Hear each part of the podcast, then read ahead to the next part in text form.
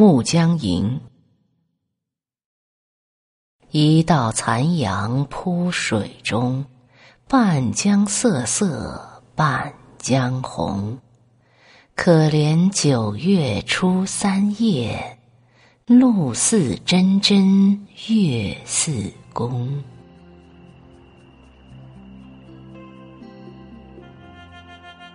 暮江吟》，这是一首广为流传的七绝诗，属于白居易的杂律诗，写的是傍晚时分秋江之畔那迷人的景致。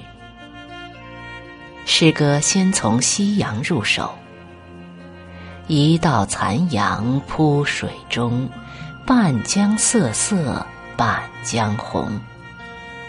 夕阳西下时，已没有了太多的光和热，日光照下来已不再刺目灼热，它静静地洒在江面上，是那样的令人悦目、柔和而又明快鲜艳。一个“铺”字，写得格外传神，因为残阳已经接近地平线了。所以光线不是从上面直射下来，而是斜斜的贴着地面照过来的。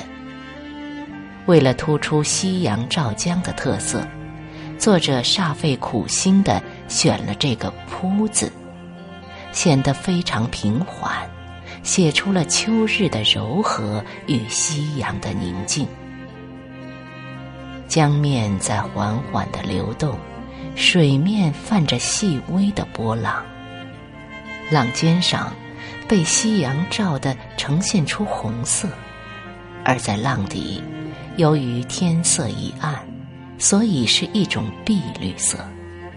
整个江面随着波浪的起伏，在夕阳下波光粼粼，色彩斑斓。给人以美不胜收、目不暇接的丰富的视觉享受。诗歌的后半段，写的是月亮出生时的迷人景象。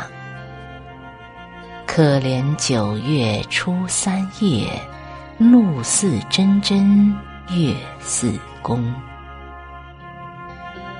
诗人被傍晚时分美丽的江景吸引，久久不肯离去。谁想到这番流连忘返，却使他有机会领略了意想不到的景致。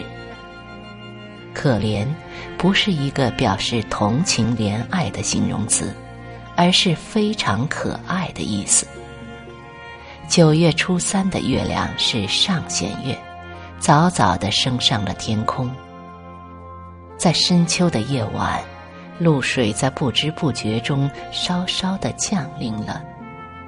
正因为是无声的，所以诗人在一开始并没有发觉，而明亮的月光却照出了他的到来。在身边的草地上，点点滴滴、晶莹剔透的发出神奇光亮的。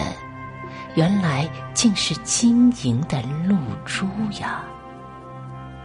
一颗颗圆润小巧，多么像那令人喜爱的珍珠呀！真真就是珍珠。诗人站在铺满露珠的草地上，抬起头来望着天上的弦月，发现今天的月亮格外明亮。虽然只是初月。却像把弯弯的弓箭挂在晴朗的天幕上，一切都是静悄悄的，露珠在无声的闪亮，月光在无声的洒向大地，多么安详的深秋初月之夜呀！